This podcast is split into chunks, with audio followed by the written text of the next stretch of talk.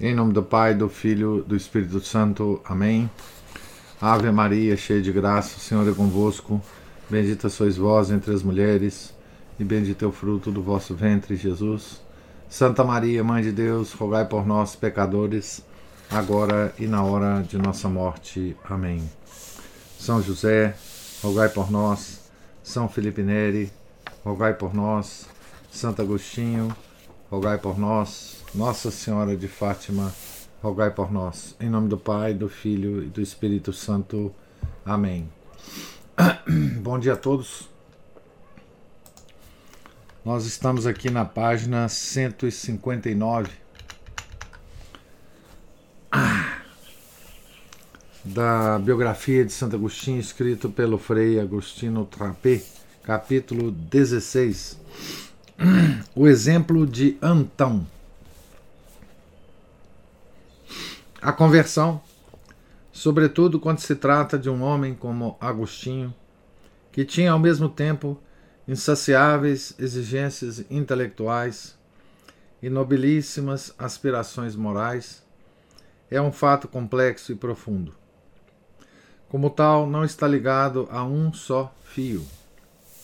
Se se tratasse de uma vida cristã, conforme os preceitos evangélicos, não teria tido problemas austero e generoso, fiel à mulher com quem convivia, pai atento, teria podido receber o batismo, celebrar o matrimônio, esperar a presidência, entre aspas, que previa para si não longe. Teria sido um bom cristão, um bom administrador e, em tempo livre, um filósofo um daqueles tantos dos quais a história nos transmitiu o nome, senão as obras. Mas ele olhava mais alto e pensava numa escolha mais comprometida, que rompesse com a esperança terrena e lhe permitisse dedicar-se livremente à sabedoria.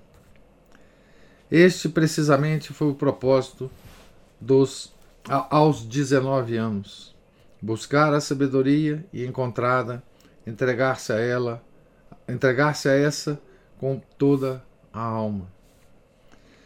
Esse propósito permaneceu, é verdade, sem efeito, mas isso se devia ao fato, assim ele explicava a si mesmo os próprios sentimentos, de não ter ainda encontrado a sabedoria.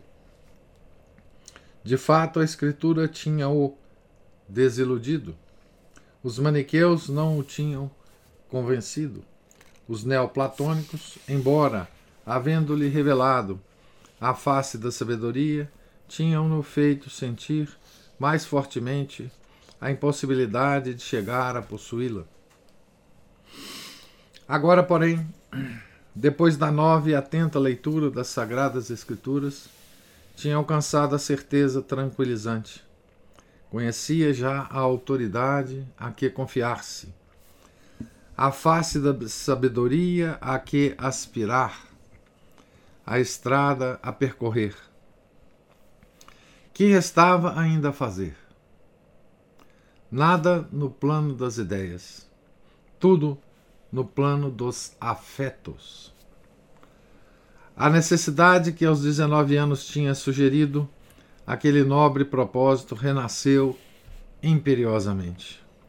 E não havia mais desculpas. Abre aspas.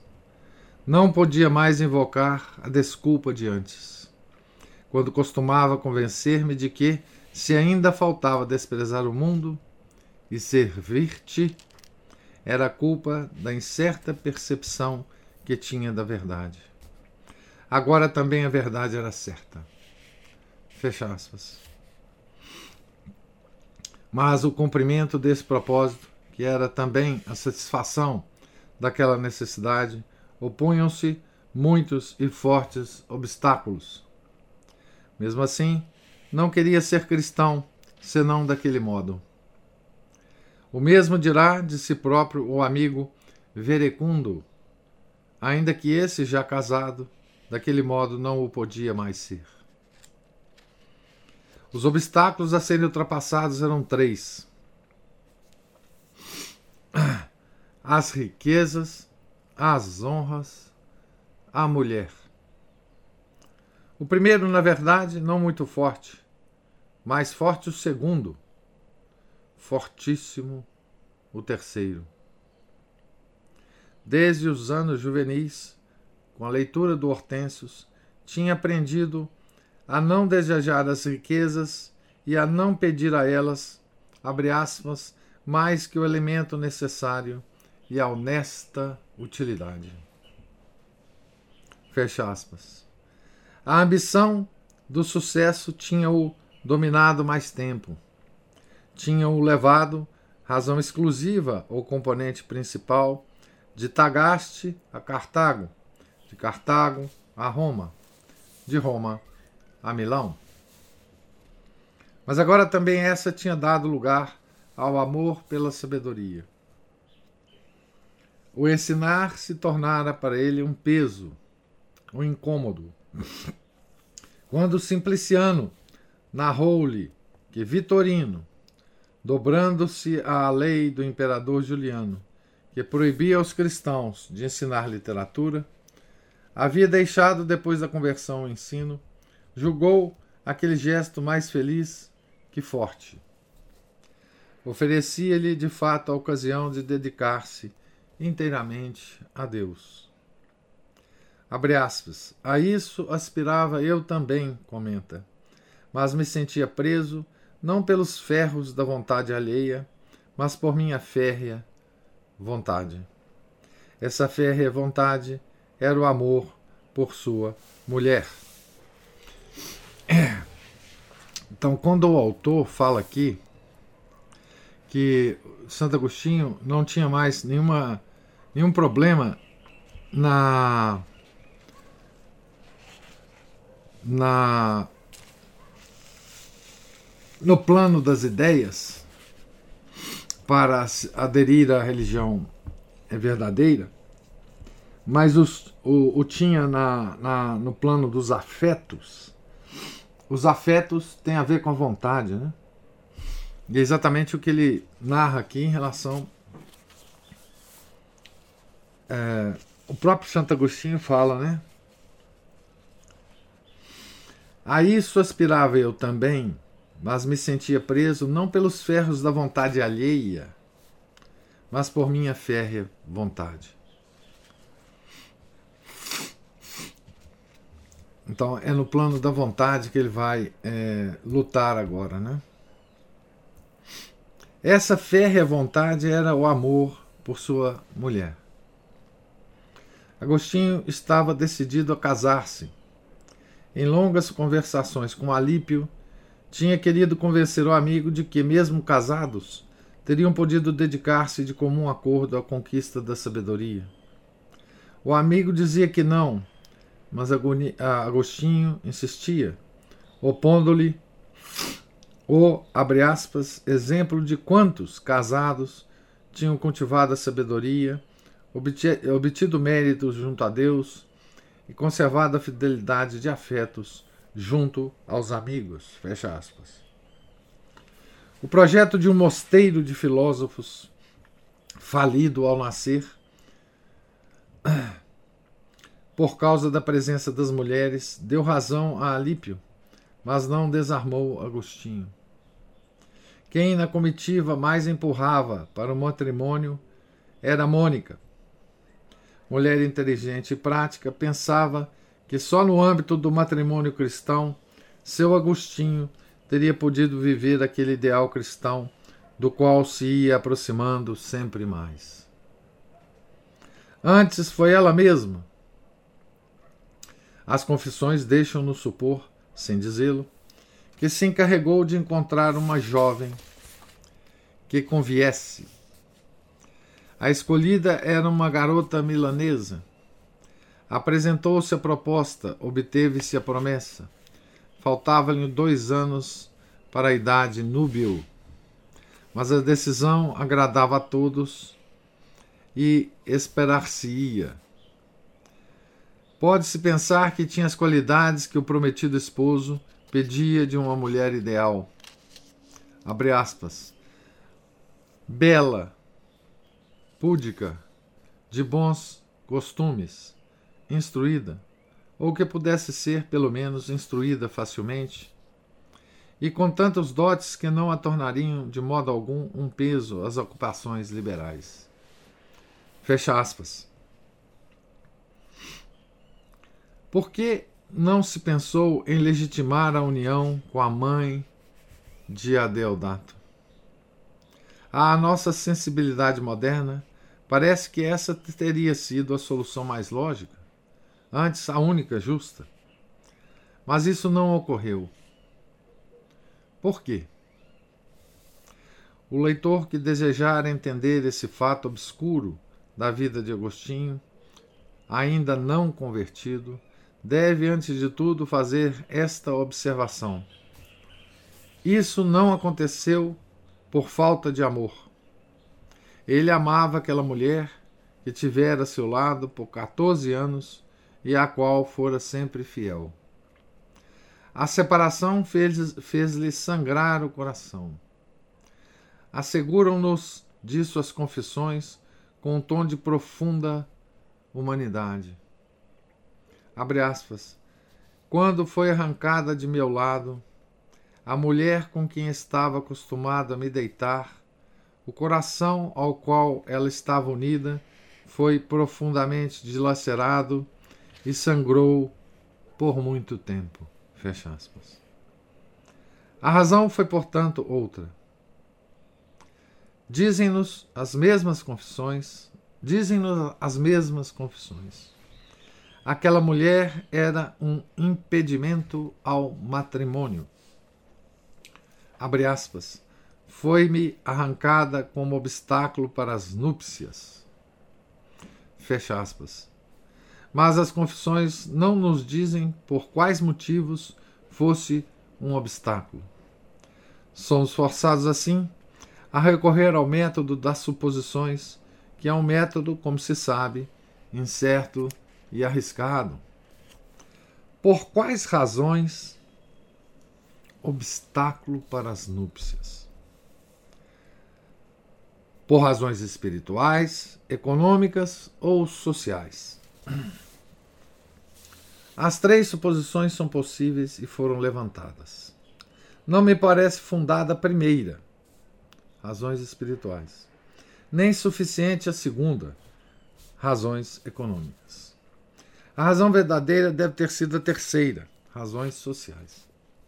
Se a mãe de Adeodato era, como parece, de baixa condição, a lei civil proibia, em tal caso, o matrimônio de pleno direito. Em todo caso, não se pode falar nem de insensibilidade, nem de culpa. A primeira é desmentida nas confissões. A segunda não é confessada. Se tivesse havido culpa, Agostinho, já tão delicado ao sentir remorso pelos próprios pecados e tão sincero ao confessá-los, não o teria deixado de dizer. Como também sua mãe não o teria deixado de reprovar, do mesmo modo que ele reprovou outras atitudes menos graves se tivesse percebido que na conduta dela tivesse tido algo de menos honesto. Consciência de culpa, portanto, não houve. O fato, ainda que doloroso, deve ter parecido inevitável a todos. Ao, até ao rígido Alípio, até para a interessada, que aliás devia estar consciente disso desde o início. Certamente estava consciente disso a segunda mulher que, Tendo partido a primeira, conviveu por algum tempo com Agostinho, enquanto já noivo e à espera do casamento dali a dois anos, a jovem milanesa. Essa consciência torna mais digna de respeito a inominada mãe de Adeodato, a qual deu tudo a Agostinho sem pedir nada. Quando então deu-se conta de ser um obstáculo para a posição dele, retornou para a África, deixando-lhe o filho e, abre aspas, fazendo voto a Deus de não conhecer outro homem. Fecha aspas. Isso é trecho de, das confissões. Né? Nesse ínterim, amadureciam novos fatos que dariam à vida de Agostinho um novo curso. Então, nessa, nesse ponto, né, é, já separado da mãe do Adeodato, que voltou para a África, com o casamento prometido à jovem milanesa, ele estava, portanto, noivo, né? É, por, muito por influência da mãe, né? Santa Mônica. É, que vislumbravam uma vida cristã para o filho, né? É, uma vida cristã normal, digamos assim, né? de um casal cristão, enfim, regularizado, né? com matrimônio regularizado, etc. Mas nesse ínterim amadureciam novos fatos que dariam à vida de Agostinho um novo curso. O contraste entre as aspirações interiores e os hábitos cotidianos. Lembramos que Agostinho era um funcionário público é, importante né, em Milão. Né? Ele tinha um emprego estável, né? Ele tinha uma condição econômica é, boa. Né? O contraste entre as aspirações interiores e os hábitos cotidianos fazia-se mais profundo, mais dramático, mais dilacerante. A voz da filosofia que lhe aconselhava, pela liberdade da própria alma, a renunciar ao matrimônio, acrescentou-se a bem mais forte e mais credenciada de São Paulo e do Evangelho que, sem proibir o matrimônio, convidava a um estado mais alto, com palavras cheias de mistério. A continência perfeita é sim uma escolha, mas é também um dom de Deus. Abre caminho, portanto, uma nova ideia. Para alcançar a meta desejada, mas contrastada, era preciso, era, era preciso confiar não nas próprias forças, mas na ajuda da graça. Era necessário orar. Quando jovem, havia pedido a Deus a continência, mas havia acrescentado que não lhe fosse concedida tão logo. Abre aspas. Dá-me a castidade e a continência, mas não já Fecha aspas. Agora sentia que devia rezar para tê-la já. Nesse mesmo tempo, ia persuadindo-se sempre mais de que era melhor consagrar-se ao amor de Deus que ceder às próprias paixões. Mas, acrescenta julgando com as palavras, abre aspas, se uma escolha agradável-me vencia, outra atraía-me e fascinava-me. Este vínculo da paixão, nascido do costume, né, do hábito, constituía a dura servitus, da qual falam as confissões. Para libertá-lo, concorreram dois fatos providenciais: as narrações de Ponticiano e a voz do Tole Led. Ponticiano, reportamos aqui a uma página da nossa introdução às confissões. Um africano empregado na corte imperial foi encontrar Agostinho, que, escrevendo as confissões, não recordava mais por qual motivo. Tendo-se admirado por encontrar sobre a mesa de jogo as Cartas de São Paulo, introduziu o discurso sobre a vida de Antão, escrita por Atanásio e difundida, então, há alguns decênios, no Ocidente. E seus numerosos mosteiros do Egito. Narrou da mudança súbita de dois militares de Tréveres, os quais, tendo lido a vida de Antão, deixaram as suas noivas e consagraram-se a Deus, e aludiu ao mosteiro existente ali mesmo em Milão, fora das muralhas, sob a direção de Ambrósio. Então, isso é uma conversa, né? Entre Agostinho e Ponticiano. Né? Mencionou a biografia de Santo Antão, escrita por Santo Atanásio. Essa biografia, ela tem em português, né? Naquele livrinho da coleção da Paulus, sobre Santo Antão. Tem algumas obras traduzidas para o português e uma dessa de, de Santo Atanásio, né? E uma dessas é, obras traduzidas é a biografia de Santo Antão, né? O grande monge do deserto, né? Um dos grandes monges do deserto.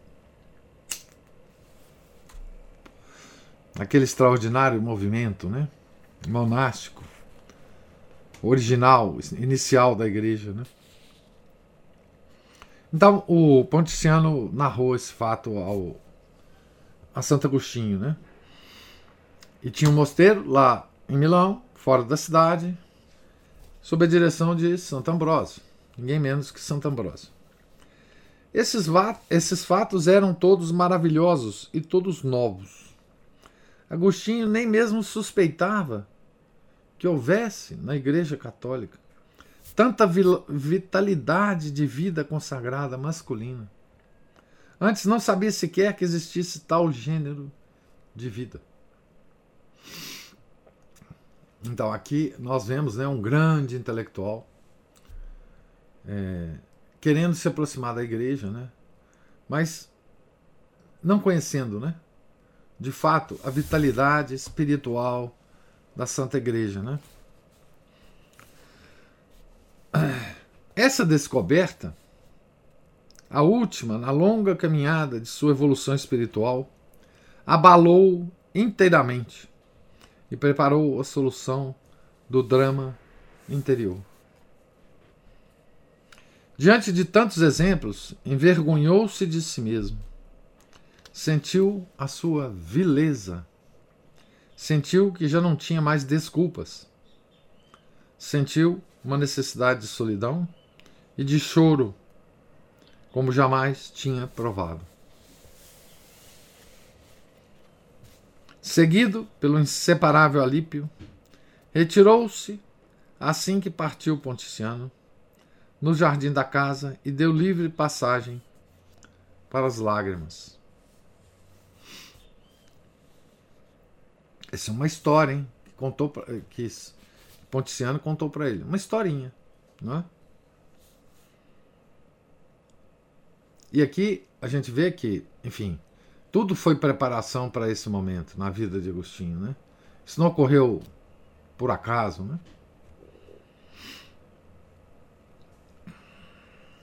Isso foi, de fato, digamos assim, o, a caída de Santo Agostinho do cavalo, né? Como fez Paulo, né? Como Deus fez a Paulo. Né? Quanto, de, quanto tempo durou essa dramática luta de Agostinho consigo mesmo, não sabemos. Sabemos, porém, que se desenvolveu não no plano da moral cristã, entre virtude e vício, mas no plano mais alto de uma forma de vida cristã particular, entre matrimônio e continência perfeita.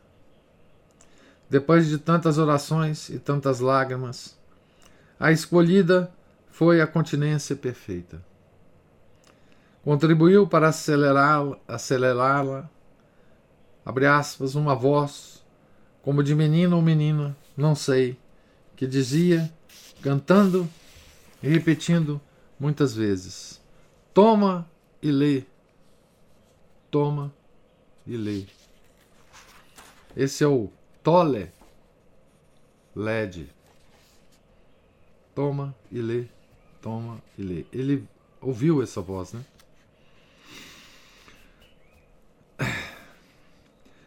Não recordando de ter ouvido se tal expressão era usada nos jogos dos rapazes, considerou-a como uma admoestação celestial.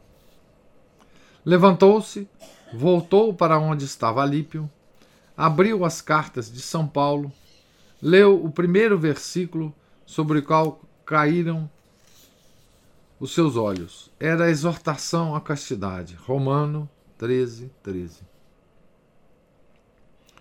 Brilhou no coração como que uma luz de certeza que dissipou todas as trevas da, da dúvida. A escolha estava feita e para sempre. Abre aspas, conduziste-me para ti tão plenamente que não buscava mais nem mulher, nem outra esperança deste mundo. É, fecha aspas. Também está nas confissões, né? Então veja a transformação, né? A queda do cavalo, né? A transformação de Santo Agostinho, né? Ele ouviu uma uma história sobre um santo do deserto. Ele não conhecia absolutamente o movimento monástico é, católico, que nessa época só existia a dos monges do deserto. Né? Ele não imaginava que existia, uh, que existisse esse, esse tipo de pessoa, né? sobretudo homens, uh, que viviam nessas condições. É, ele escutou a história de dois militares que foram é, convertidos é, pela leitura da vida de Santo Antão. Né? E isso causou uma, uma crise. E ele então passou um tempo que a gente não sabe quanto, né? Chorando, né? rezando. E depois ele ouve uma, uma, uma voz de um menino, né? toma uh, tole LED. Tole LED. Toma e lê. Então ele estava lá no jardim, voltou para a casa e abriu aleatoriamente a obra das cartas de São Paulo e leu então Romanos 13, 13. E, e aí os olhos se abriram, né? É como se ele fosse curado então da cegueira, como São Paulo foi, né? Então aqui não tem a, a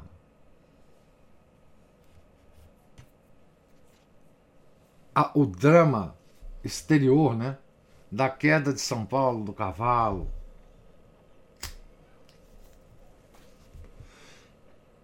Da cegueira por três dias, né? depois da cura da cegueira, etc, etc. Mas metaforicamente, né? É, é semelhante, né? Esse momento da vida, né? De de Santo Agostinho, né? É, é o ápice da vida é, de Santo Agostinho, porque a partir desse ponto, né? É, ele decide o caminho que ele vai tomar, né? Certo? O caminho é, que o transformou, né? No grande doutor da igreja, né? E que nos legou, né? toda a sua a sua obra, né? E que nos legou não só a obra, né? Mas nos legou um caminho, né? Cheio de sutilezas, cheio de de exemplos que nós podemos seguir, né? É, veja, nessa primeira parte que está terminando, que nós estamos lendo, né? É, é dedicado a, ao homem, Agostinho, né? Então aqui, todos esses exemplos, todos esses vais e vens intelectuais, todas essas dúvidas, toda a relação que ele tem com o mundo, com o, o mundo das ideias da época, né? com o mundo dos costumes, com o mundo social, né? com o mundo das diversões, das seduções. Né? Tudo isso é, diz respeito ao homem, diz respeito a nós. Né? E são fontes de exemplos para nós. Né? É, aqui nós não temos nenhum tipo de manifestação espiritual é, de uma alma escolhida ainda. Todos esses exemplos nós podemos seguir, nós podemos repetir, nós podemos é, caminhar por esses mesmos caminhos. O mundo de Santo Agostinho é, era muito parecido com o nosso mundo, né? É, exceto se você tira a, a tecnologia que nós temos hoje, esse mundo era, era em, em termos gerais, muito parecido com o nosso. Então nós podemos colher é, nessa, nessa fase da vida de Santo Agostinho muitas é, muitas coisas boas para nós, né? É, enquanto simples fiéis, é, sem nenhuma santidade que assuste, né? Certo? Então eu vou parar por aqui a leitura. Nós estamos aqui a, a um capítulo, um capítulo até grande, que talvez a gente demore dois dias para ler. Mas no último capítulo dessa primeira parte do livro, que é dedicada ao homem. Né? E será então o capítulo que selará né, a, a conversão né, completa de Santo Agostinho. Tá certo? Então nós vamos começar a ler esse capítulo amanhã, se Deus quiser. Né? Nós acabamos de ler a página 163 e aqui o capítulo 17 que nós leremos, começaremos a ler amanhã do contra acadêmicos ao devera religione. Tá certo? E agora eu gostaria de ouvir se existir se existirem as suas observações e comentários.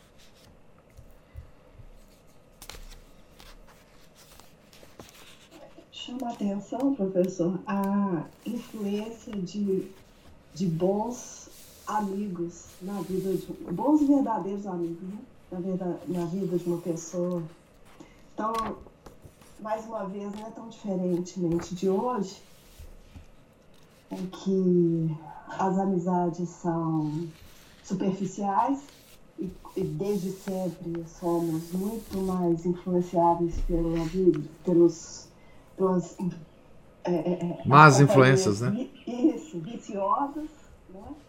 às vezes resistimos aos bons amigos e como que foi importante na vida de Santo Agostinho, né? É outra coisa que a gente pode tomar como exemplo. Sem dúvida.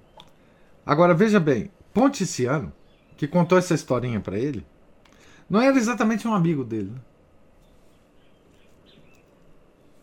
É, Ponticiano, ele nem lembra por que, que o Ponticiano foi procurá-lo. Né? É, ele era um, um africano, como Santo Agostinho, empregado na corte imperial, como Santo Agostinho. Então era um, um uma pessoa que devia ter uh, laços de alguma forma com Santo Agostinho, mas não era, não era exatamente um, um amigo, né? É... E foi contra um caso. É, é, entre todas as coisas que eles devem ter conversado, né? É... Não sei se Ponticiano sabia das, das dúvidas, das questões que Santo Agostinho estava enfrentando, né? Mas de qualquer forma, é, ele contou a história, né? a história da vida de Santo Antão. Né? Então. é uma coisa que, se a gente for considerar apenas a ordem da natureza, é uma coisa aleatória. Né? Uma coisa aleatória que ocorreu.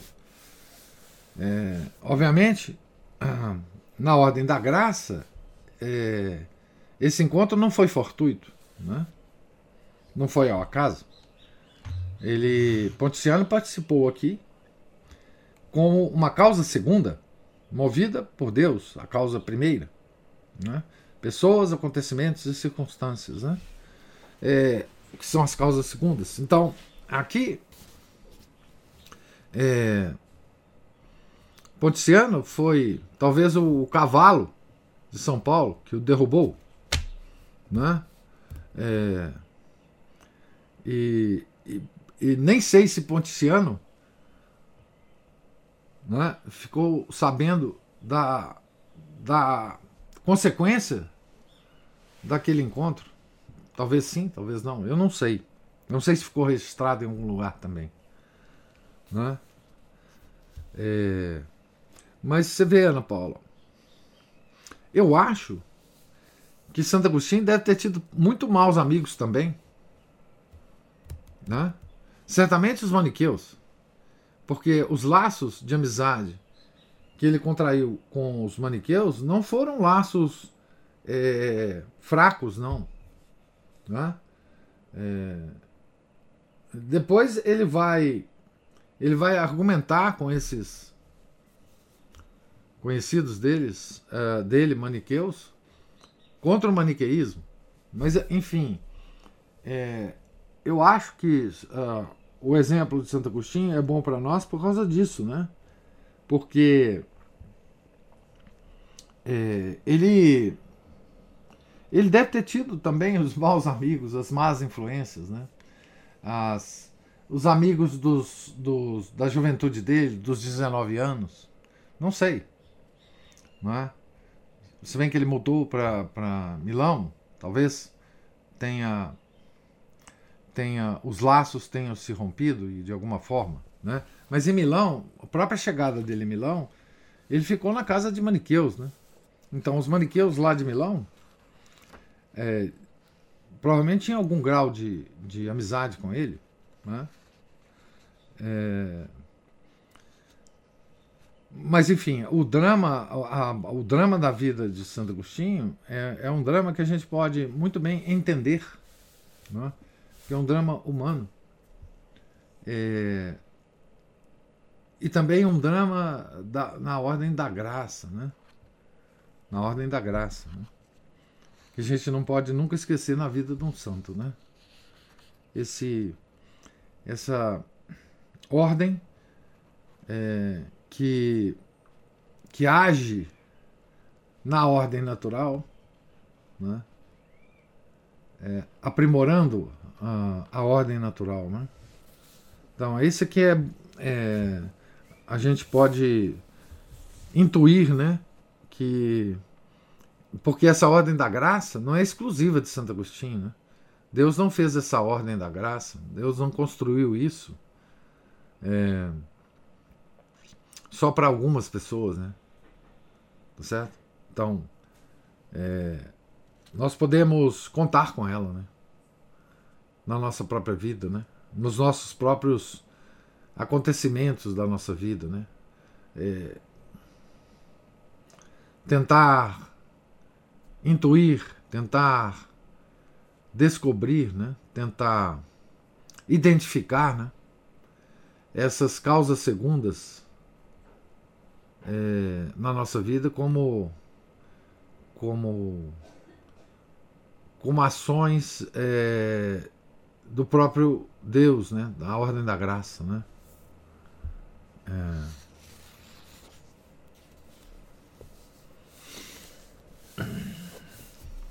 Professor. Sim, Márcio. Agora minha vez. É, essa parte da amizade também é, me chamou atenção, né? Entanto, eu também pensei na fase dele de farrista, né? Pois é. E, e, as más companhias, as boas companhias, né? a importância de selecionar os, as boas companhias.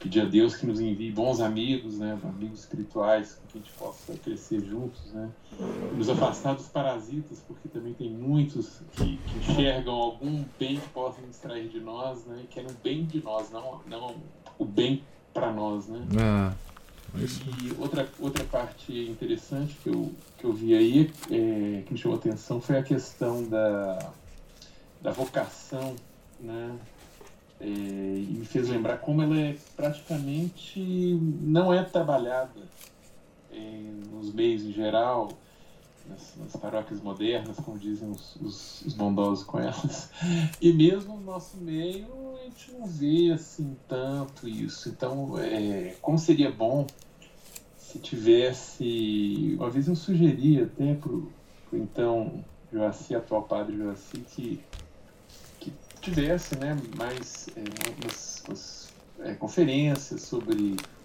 as, as, as vocações do estado de vida, né, seja matrimonial, seja religioso, seja sacerdotal, seja e diante inclusive das dificuldades atualmente de, de boas companhias do, do celibato é, leigo, é, e, e o senhor ver que como é que são as coisas, são, as vocações muitas vezes são, são mal discernidas. Né? Nós tivemos o caso desses dois aí que já estavam noivos, que viram que, na verdade, a, que, eles, que o que seria a vida melhor para eles seria o, a vida religiosa, né?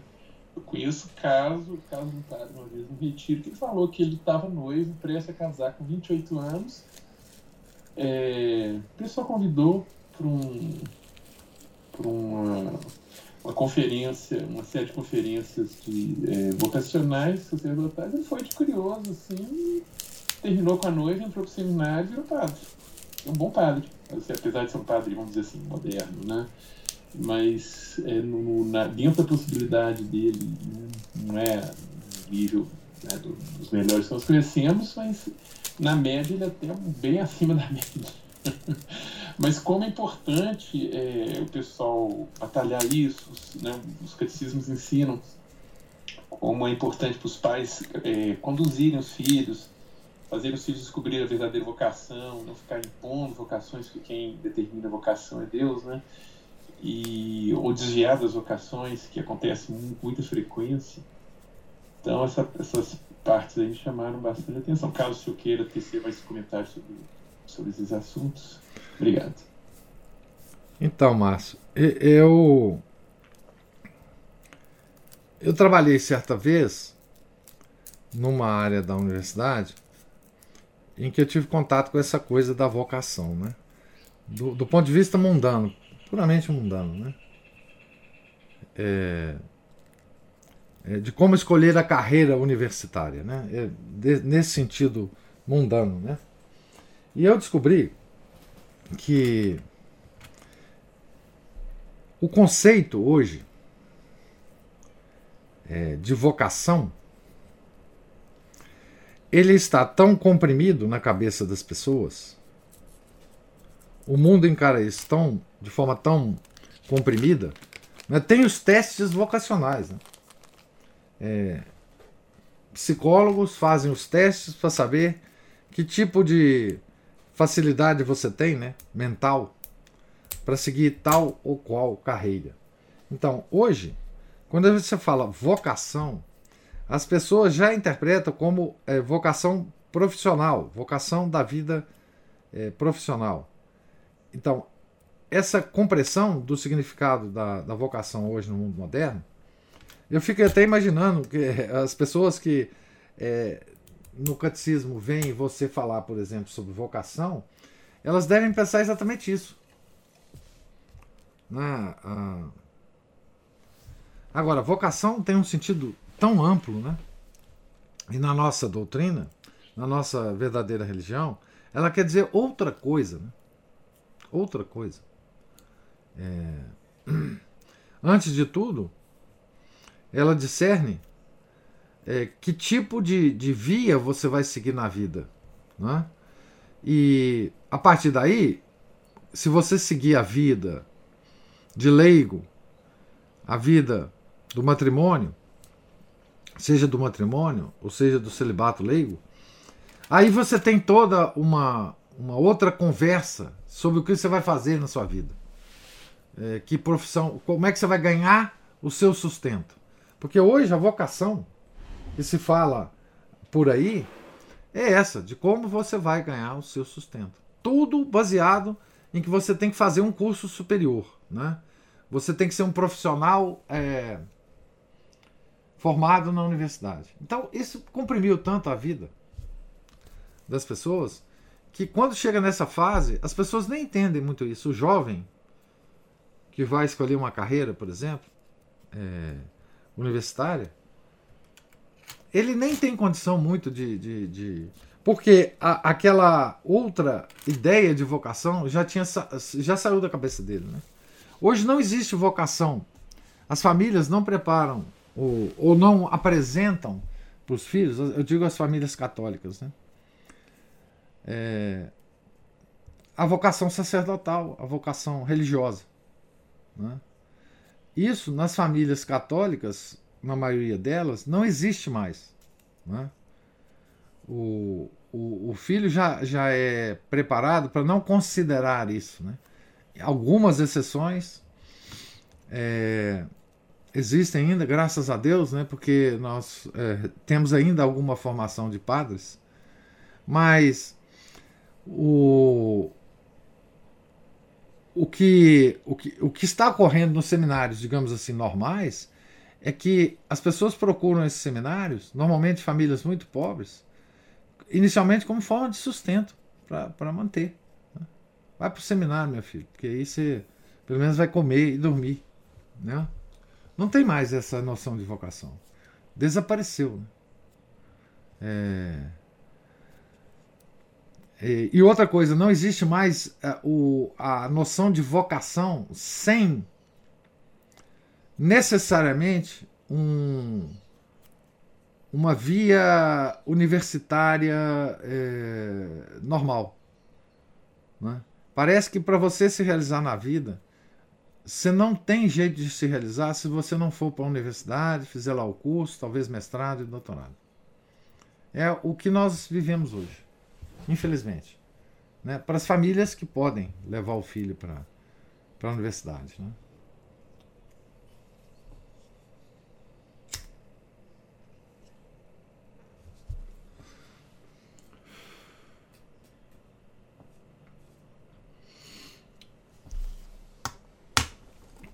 Então, mais alguma observação? Professor, só um, um bom dia. Bom dia. Maria. Salve. É, só um pequeno comentário, porque Santo Agostinho, ele, a vida inteira dele foi, é, principalmente a partir dos 19 anos, em busca da verdade. E foi tropeçando lá, cá, e e, e, a Divina Providência, ela fica muito nítida nas funções dele, né, principalmente, porque você vê como é que vai sendo direcionado o caminho para ele, como vão aparecendo essas ocasiões, essas pessoas que vão colocando ponto. Mas por quê? Porque ele realmente estava aberto à verdade, estava aberto a ouvir, a tentar entender e é muito difícil, né? Você discernir é, o, o caminho, porque você é sempre influenciado por vários pontos. O caso dos maniqueus, o caso, do, o caso dos neoplatônicos, essa coisa toda. E, e aí, quando você entra em ressonância com a verdade, né, você está preparado para ouvi-la. E a gente tem essa memória, sei lá, pré-natural, aí você entende isso, foi esse caso dele, que ele já estava pronto, precisava de gatilhos, e esses gatilhos foram acontecendo.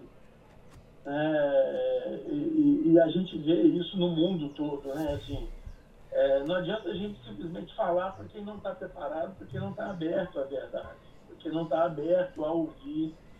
E é, isso causa tristeza para a gente, porque a gente vê pessoas queridas, às vezes, e, e, e não adianta, porque não. aí, quando você fala, cria até mais resistência. Né? Cria. Então, queria até que o senhor falasse um pouco mais sobre isso, porque é realmente realmente é um negócio importante e, e causa em muitos de nós frustrações, que a gente não consegue né, suportar os, os, as pessoas amadas é, num, num, caminho que a gente sabe que está indo para o lado errado, né? Pois então, em Santo Agostinho, é, temos um exemplo é, de o que, que a gente deve fazer né? na sua mãe, né? Santa Mônica. É, Santa Mônica, é, nós já lemos a biografia dela, mas no meio dessa confusão toda na vida de Santo Agostinho, é, ela não tinha argumentos para discutir com ele. Nenhum argumento. Não é? Ela via a vida dele é, por caminhos que ela que a horrorizava. É? Ela via a alma do seu filho perdida? Durante muitos anos.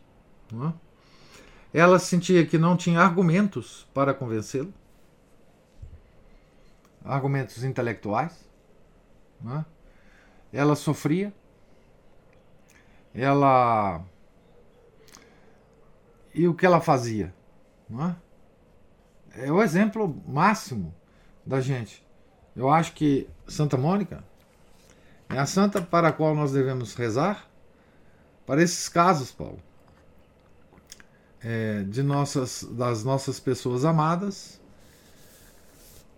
com as quais nós não temos argumento, não adianta conversar. Se conversar, piora. E Santa Mônica sabia muito bem disso. Se conversasse, piorava. Santo Agostinho fugiu da mãe dele, fugiu, mentiu para ela e foi embora. É? É, Santo Agostinho é, certa vez falou que ela, que, ela, que ela ia ser convertida ao maniqueísmo ainda, que ele ia convertê-la ao maniqueísmo. E é, com uma pessoa daquele nível de instrução e de. Uh, ele era especialista em retórica, não é? em dialética, não adiantava discutir com ele. Não é? Então, o caminho que nós temos que seguir é o caminho de Santa Mônica.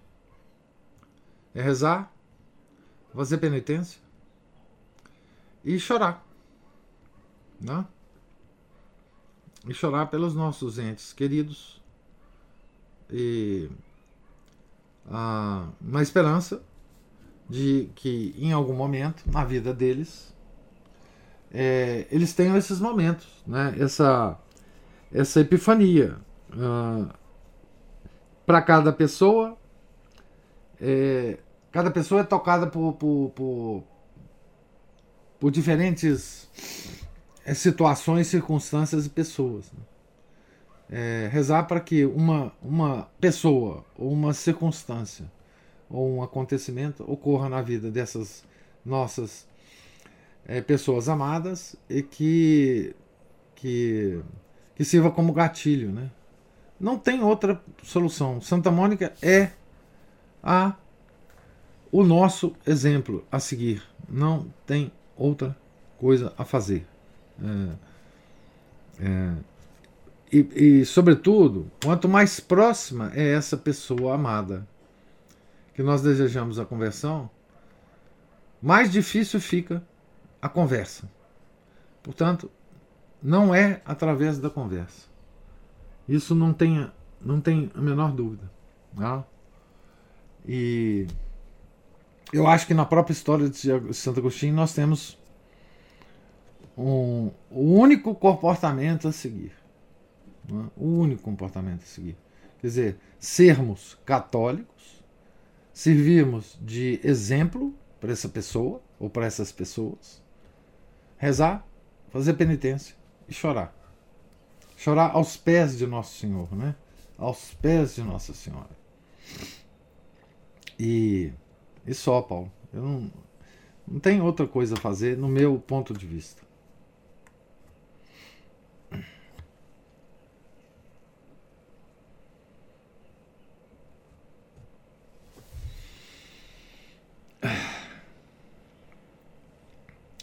Então, mais alguma observação? Comentário? Então, Deus lhes pague a presença, a paciência, os comentários.